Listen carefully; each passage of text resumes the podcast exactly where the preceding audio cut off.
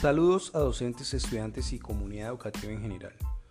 Hoy vamos a hablar de la didáctica y pedagogía y cuáles son las ventajas y desventajas que trae la idea de la didáctica como ciencia independiente de la pedagogía.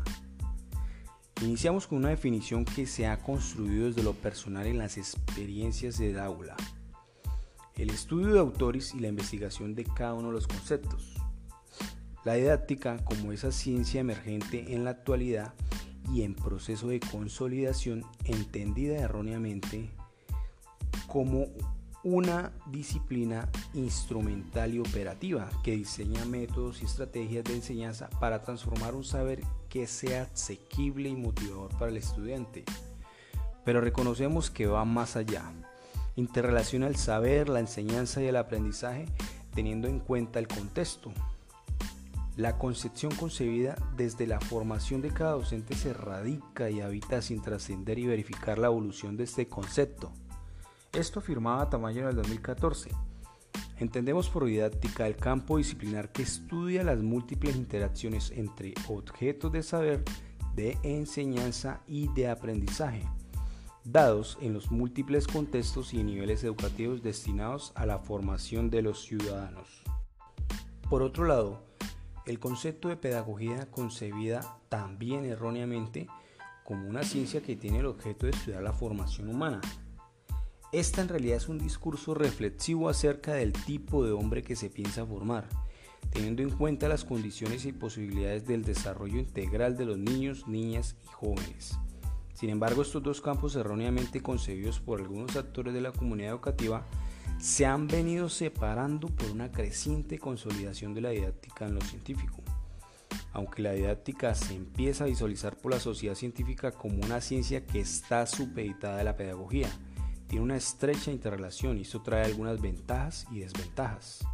La pedagogía y muchos más campos contribuyen y aportan a múltiples reflexiones a la didáctica.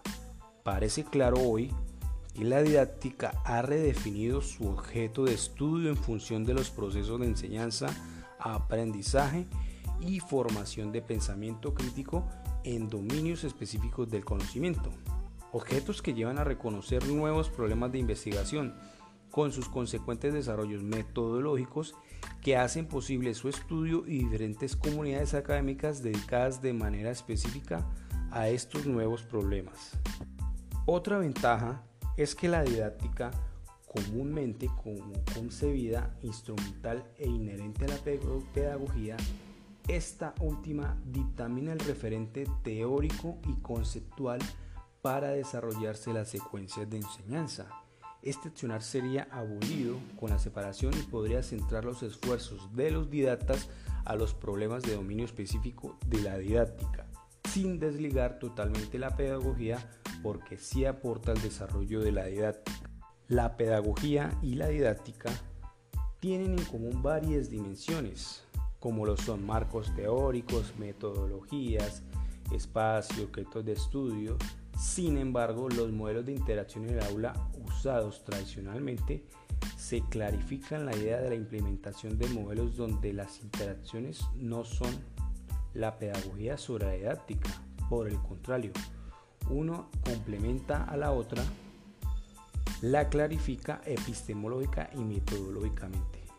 Se convierte en una necesidad para seguir avanzando en el proceso de consolidación de la nueva disciplina científica. ¿Por qué?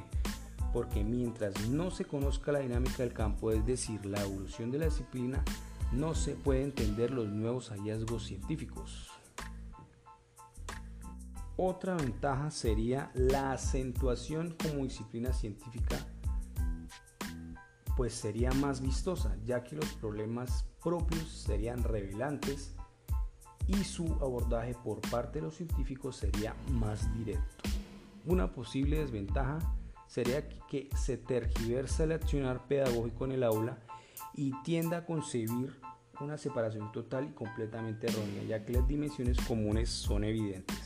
La pedagogía y la didáctica nunca serán separadas totalmente, ya que una orbita a la otra y desde ahí aportan sus propios lugares e interacciones. Eso es todo por hoy. Muchísimas gracias. Les habla el estudiante Michael Orozco de la UAN, Universidad Autónoma de Manizales, maestría en enseñanza de las ciencias. Buen día.